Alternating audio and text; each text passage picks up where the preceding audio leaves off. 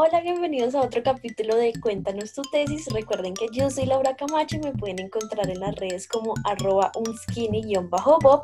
Y como siempre estoy con Jason. Hola Jay. Hola Lau, hola a todos los que nos escuchan. Recuerden también que pues yo soy Jason Archila.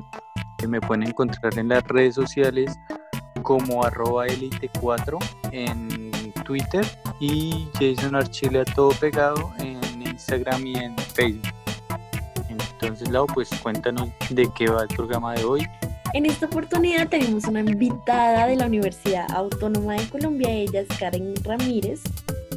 Karen Ramírez, pues es importante resaltarlo, que pues tiene una tesis muy interesante sobre de la CROA, pero entonces vamos a continuar con ella para que nos cuente más sobre su tesis.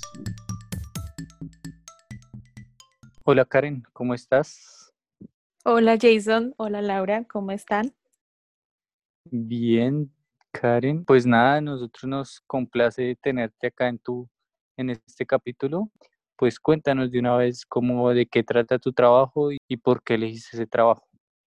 Eh, bueno, eh, mi nombre es Karen Ramírez, soy em, estudiante de la Universidad Autónoma en proceso de graduación. Eh, y bueno, mi tesis se titula El autor y su obra, entre lo clásico y lo moderno, el proyecto del Diccionario de Bellas Artes de Eugène Delacroix de 1857 a 1863. Bueno, el objetivo de la tesis como tal es poder ver durante, en estos siete años más o menos, eh, en el cual este señor escribe en su diario un diccionario, cómo se ve, digamos, las influencias de la ilustración de la segunda mitad del siglo XVIII y su actualidad, que es ya eh, el segundo imperio de Luis Napoleón. Em, bueno, elegí este tema como tal. Em, yo a Delacroix lo, lo conocí así como, esto parece como relación. yo a Delacroix eh, empecé a trabajar a Delacroix hace más o menos unos cuatro años en una materia que se llamaba Historia Contemporánea y el trabajo que teníamos que hacer durante todo el semestre era poder, con un tema libre, hacer una relación entre modernidad, progreso o revolución y revuelta. Yo elegí eh, revolución y revuelta y había un cuadro que yo tenía presente, sabía el nombre, pero no sabía el pintor, que se llama La, la libertad guiando al pueblo.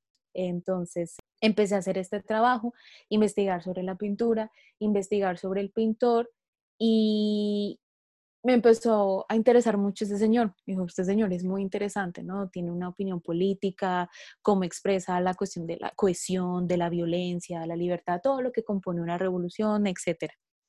Más adelante hice otro trabajo de, de solo pinturas que se llamó Interludio Oriental. Y se trataba de un viaje que él hizo en 1832 al norte de África, específicamente a Marruecos y a Argelia y eh, lo que hago es, digamos, un análisis y eh, relatar este, esta, digamos, travesía que él tiene en esos seis meses en, en, el norte de África y tomar varios ejemplos de varias pinturas que, digamos, fueron resultado de ese viaje. Entonces, eh, pues yo me enamoré.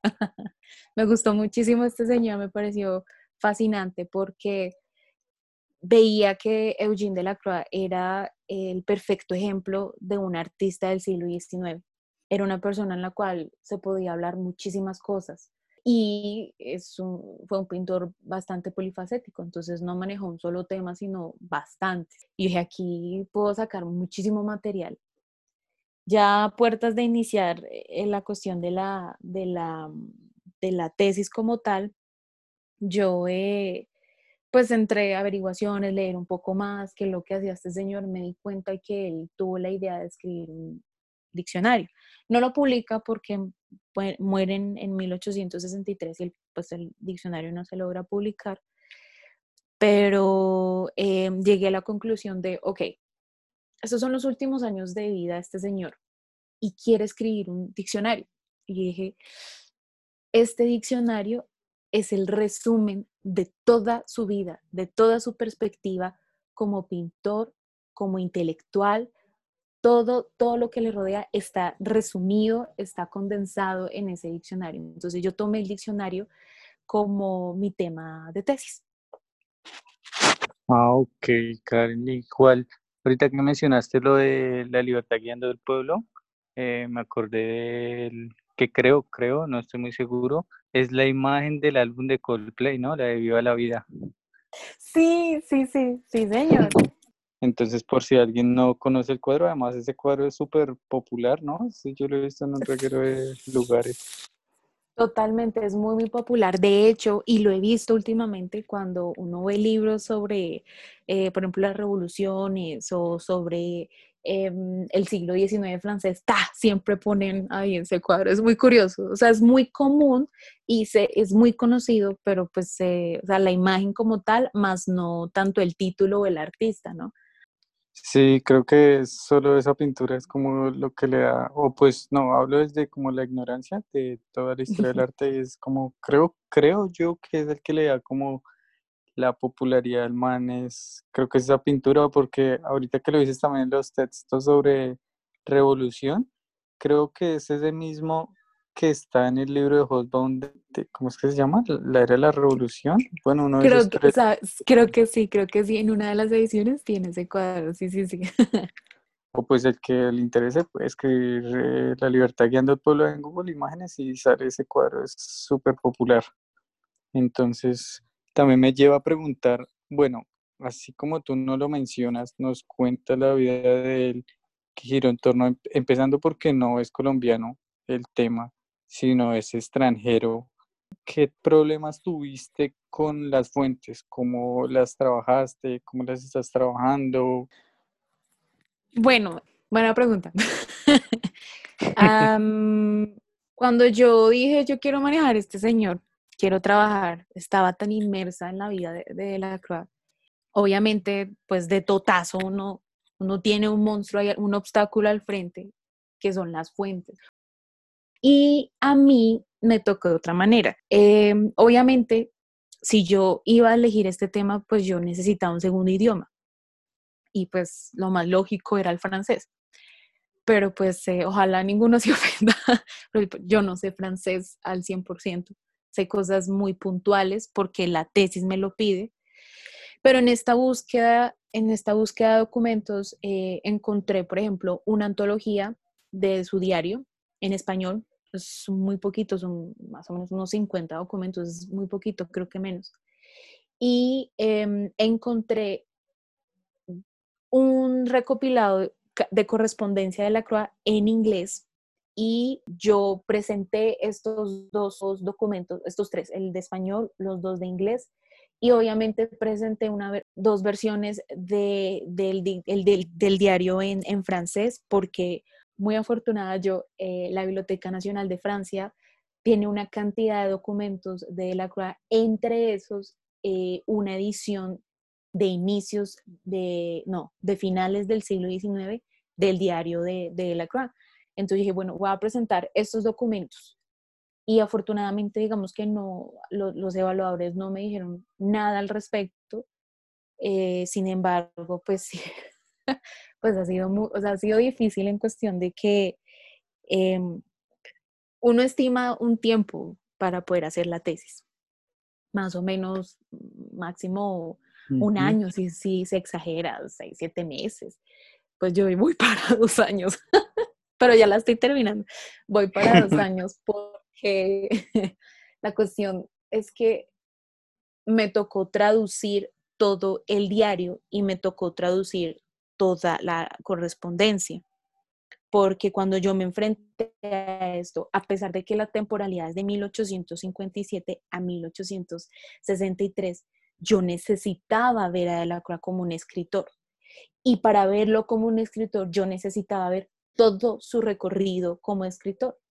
Y afortunadamente yo, sé, sé, del idioma del inglés, pero eh, una cosa es el inglés del siglo XXI, siglo XX, y otra cosa es el inglés del siglo XIX. Entonces, la forma en que se escribe es totalmente diferente y a pesar de que es una traducción, me costó tratar de poder hacer una traducción lógica y coherente para poderla, por ejemplo, citar a confianza en mi tesis, pero cuando hace reflexiones sobre el arte, la política, sobre su vida, sobre el tiempo, pues ah, la narrativa tiende a ser muy compleja, entonces sí me tomó mucho tiempo poder entender bien la idea que él quería expresar para poderla, para poderla traducir.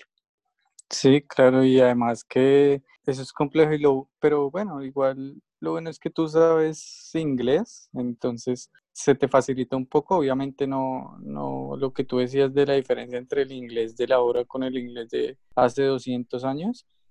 Claro, es que eso fue una ventaja. Creo yo que esto de la tesis también ha sido como una autocrítica tanto para mí como para la, historia aquí en Colombia, ¿sabes? Mm, yo creo que en este mundo pues ahora tan globalizado, pues es necesario aprender un segundo idioma, ¿no? Y el inglés es la primera opción que tenemos. Pero, por ejemplo, em, cuando yo presenté mi proyecto, pues yo tuve problemas. Yo tuve problemas porque hubo profesores, o sea, me acuerdo de uno, es que este señor jamás de mí lo voy a olvidar, porque él, le presenté mi, mi, anteproyecto, él le gustó, le dijo, sí, bueno, podía mejorar eso. ¿Usted sabe francés? Y yo le dije, no, yo no sé francés, pero si usted no sabe francés, ¿cómo va a hacer esta tesis? No, yo no tengo ningún problema. Yo puedo, yo puedo aprender francés y mis documentos están en inglés y los documentos son traducidos de la versión original de la, una recopilación que hizo André Joubin, traducción fiel. Eh, o sea, yo no tengo ningún problema y yo me voy a fiar también de la, del, de la, del, del documento original en francés. Eh, entonces, claro, ay, pero es que eso es historia europea, ¿no? Porque no es historia de Colombia porque se complica la vida. Entonces, eso es como, mm, de cierta manera, no tan decepcionante, pero creo que como nosotros, eh, nosotros historiadores, historiadores no creo que deberíamos limitarnos a, a solo tratar historia de Colombia. Claro, es muy importante toda la vida, es necesario poder investigar más sobre nuestra historia, pero pues eh, creo que nosotros tres aquí y los que vayan a escuchar esto se habrán dado cuenta que en nuestras materias sobre historia de Latinoamérica o historia de Colombia hubo más de uno, más de un historiador que no era ni latino ni colombiano era europeo o era norteamericano. Entonces son personas que tienen que aprender un segundo idioma y se sumergen en una cultura que no es la de ellos. Yo dije, bueno, si ellos pueden, ¿por qué yo no puedo?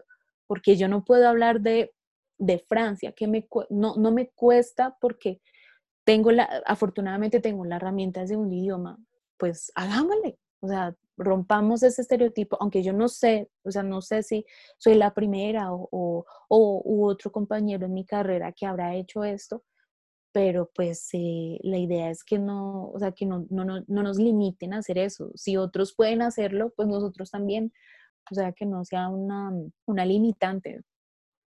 Sí, eso es bastante, bastante complejo como esa falta de apoyo eh, porque de todas maneras, si uno se pone a pensar, creo que tampoco, bueno, sí, la barrera del idioma es, es una barrera grande, pero para el trabajo de grado no se me hace como algo tan, tan grave, ¿sí? Porque de todas maneras se puede eh, aprender el francés al menos para lo, lo, que es necesario y en tu caso serían, digamos, el diario o serían otros documentos personales. Creo que tampoco es necesario aprender francés solo para esos temas. No, o sea, se casa una ron, pero ni que fuera uno tampoco a hablar con el autor, a mantener una conversación o una entrevista. Yo de cambio difiero de la opinión de Jason. O sea, no es, sí se me hace muy baila y parte de la universidad no ofrecer las herramientas necesarias para que sus estudiantes puedan hacer sus tesis de lo que quieran, porque eh, aunque nos falta mucho por, por, mejorar las herramientas digitales y hay traductores, se puede recurrir a, a, a traducciones, a transcripciones, lo que sea, pero sí entiendo por parte de los profesores porque sé que es difícil, o sea, no más si se critica a las personas que hablan de Latinoamérica no siendo latinoamericanos, pues es más complejo si, si lo vemos al contrario, ¿no? Pues porque ellos están en, un, en una posición de poder y de dominación historiográficamente sobre nosotros, pero, o sea, no le quita la responsabilidad de la universidad como formadora de historiadores de haberte proporcionado las herramientas y que no lo hayas hecho tú por tus propios medios y por tu experiencia previa en inglés que pues, o sea, porque a mí sí es más importante, porque ella no va a ir a hablar con, los, con el escritor o con el pintor de todas formas, pero va a tener que analizar y obviamente es mucho más eh, fiel si se acerca a los documentos originales que a, la, a la traducción que alguien hizo. Entonces es más es que, eso está haciendo ella. Ella está averiguando. Por eso, eh, lo que yo estoy diciendo es que es, es más fiel. Para exacto.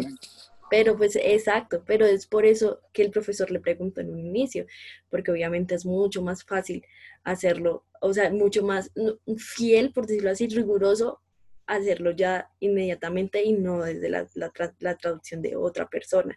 ¿Sí? Pero pues por eso mismo digo mi opinión frente a, la posición que asumió la, la universidad y, pues el departamento de no decirle eso no se puede hacer, sino que proporcionarle las herramientas para que no solamente, o sea, con ella los demás estudiantes van a ampliar sus horizontes y van a mirar que sí se puede hacer, no eh, tesis de otras cosas más allá de la historia de Colombia.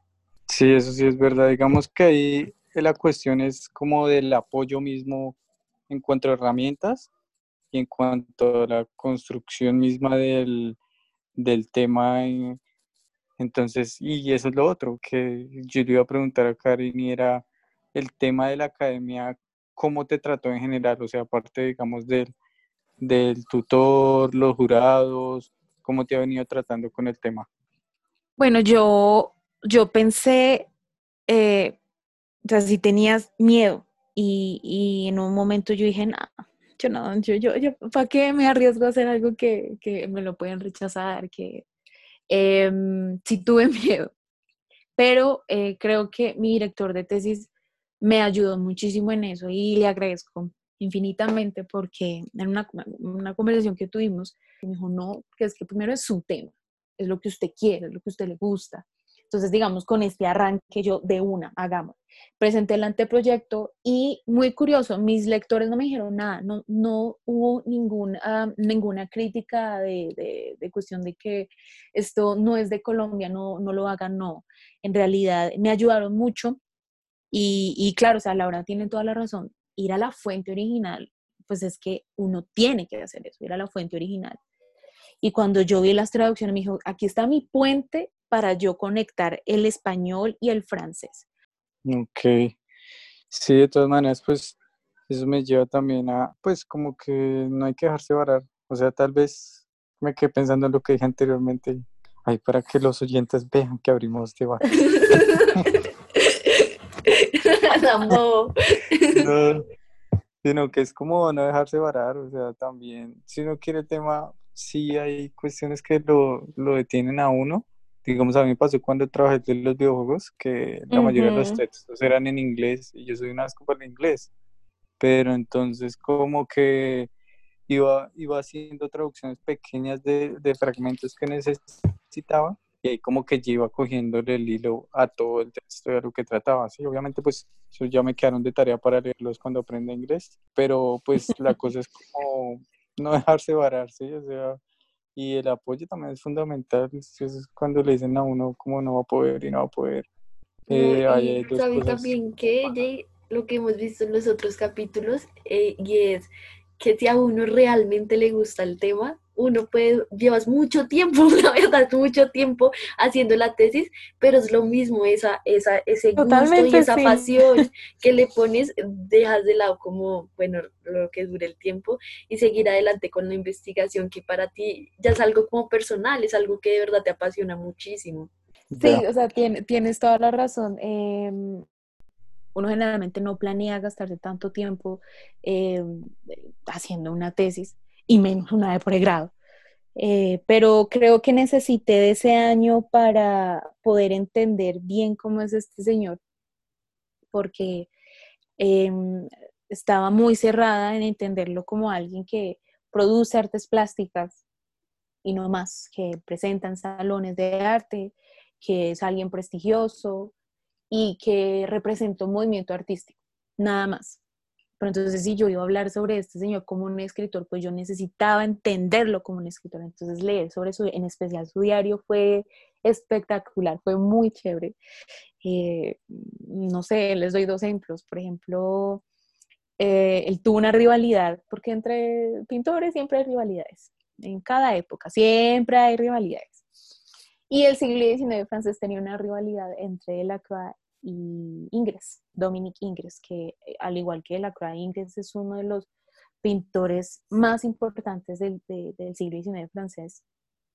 Entonces él escribía como, por ejemplo, eh, entré a la exhibición y vi los cuadros de Ingres, eh, decadentes, feos, una frase, él representa la decadencia del arte del siglo XIX y uno, uy, pues, o sea, eso es como, como es que dicen, salseo, sea, eso fue gozarse ese diario. Em, hay un cierto morbo porque el diario obviamente se piensa como algo muy privado, ¿no? Entonces, eh, cuando hablaba, por ejemplo, de, de, de, que es uno de los principales eh, representantes del realismo francés, em, sí, como que, ah, sí, pues su pintura, sí, la técnica es bien, pero como que la, el tema es pobre, mucho detalle, sin sentido. A uno le, a otro representante, Milet, creo que se llama, le dijo, pues es que él es un campesino, entonces es genial. Y yo me sumergí en eso, yo me sumergí en su vida.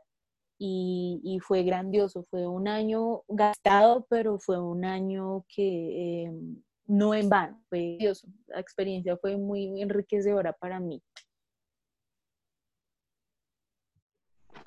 Bueno, eh, a mí me gustaría preguntarte sobre eh, ¿qué, qué, qué, plan a futuro tienes con, con este proyecto. O sea, está bien como sacar la tesis, pero piensas hacer algo más. ¿Te gustaría viajar a Francia? ¿Qué te gustaría hacer con tu trabajo? Claro que me encantaría, o sea, creo que es un objetivo inmediato poder ir a Francia. Mm, pues sí, cuestiones, no he podido ir, pero claro, me muero por ver la libertad por al frente mío, ir al Museo de la Cral, tiene su propio museo, ir a, a, ver la galería de Apolo en el Louvre, ir a San Suplice, ir a, todos los lugares donde hizo artes decorativas, sería grandioso. Y que a futuro, pues nada, mm, lo que yo establezco en esta tesis es cómo uno puede investigar o sea, primero es entender a un artista como un intelectual. Mm, es una categoría, digamos que el intelectual o la historia intelectual es, una, un tipo de historia no tan, no tan antiguas, más bien reciente.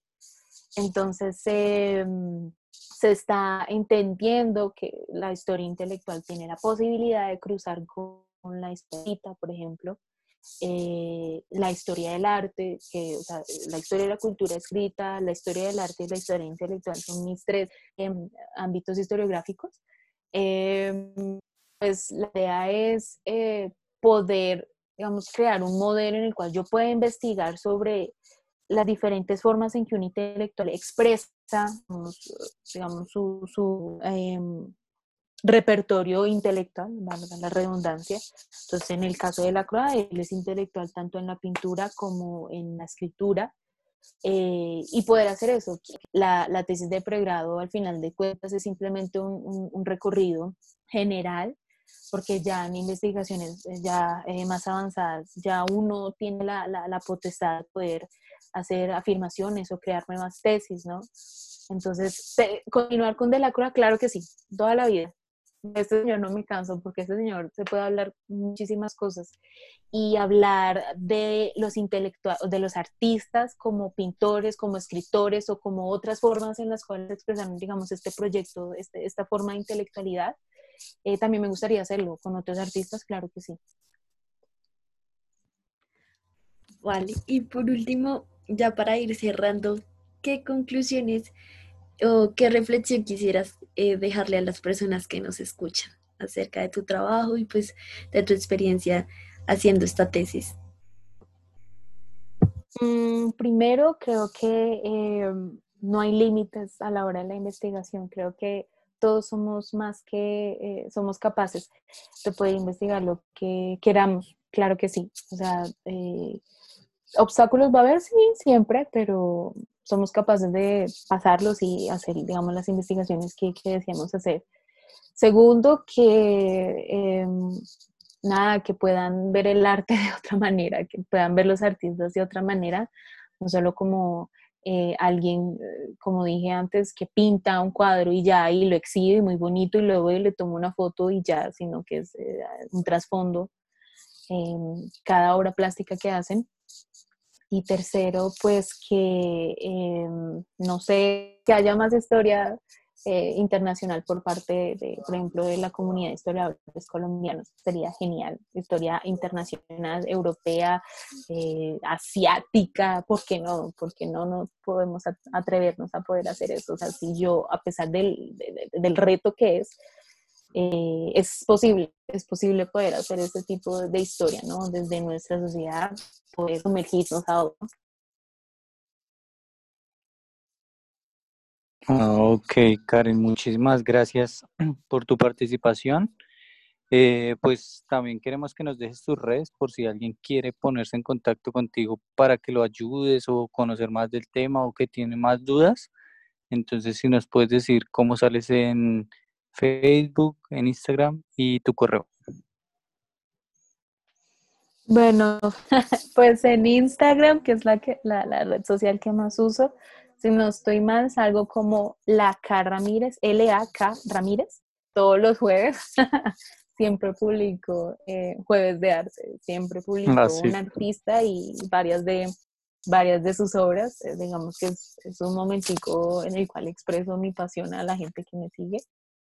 Eh, y mi correo para las personas, por ejemplo, no sé, que tengan dudas sobre historia del arte, historia intelectual, sobre historia de la cultura escrita o traducción de documentos, no sé.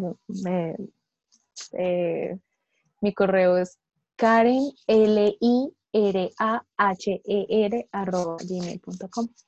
Listo, Karen, muchísimas gracias entonces por participar en nuestro en nuestro trabajo y en nuestro capítulo del día de hoy. Esperamos pues mm. que te vaya muy bien en tu trabajo. Eh, y pues, ¿cuándo es que lo presentas? ¿Ya sabes cuándo? ¿Todavía no te han dicho? esas, esas preguntas a uno le duelen demasiado. Perdón, bueno, más o menos cuándo tienes em, programado. no sé, es, eh, no sé, con esta cuestión de, de, del COVID, no sé, las fechas se retrasan, pero espero que sea lo más pronto posible. Em, ya estoy, de hecho, ya a, nada de, poder terminarla, ¿no? En cuestión de revisión y todo eso de, de, reacción y ortografía, ya, ya estoy en, en ese tipo de, en ese paso. Eh, y no, muchas gracias a ustedes de verdad por la oportunidad, por, por dejarme hablar de algo que me apasiona y que amo. Y pues que al que lo escuche le sirva y que le guste mucho el podcast de hoy. Listo, Karen, muchísimas gracias entonces por participar en este capítulo del día de hoy. Y pues cualquier cosa nosotros dejamos las redes en la descripción de, del podcast eh, tuyo y correo por si se quieren contactar contigo, ¿vale? Listo. Muchas gracias a ustedes, de verdad que sí, les deseo las mejores de las suertes en este proyecto tan bonito que tienen, en serio. Listo, muchísimas gracias Karen y pues con esto ya damos por finalizado el capítulo del día de hoy. Eh, espero pues que lo hayan disfrutado, que hayan escuchado el tema de Karen eh, y pues cualquier cosa que nos pueden escribir también a nuestras redes en arroba consumiendo la historia en Instagram y consumiendo la historia en Facebook. Entonces, muchísimas gracias.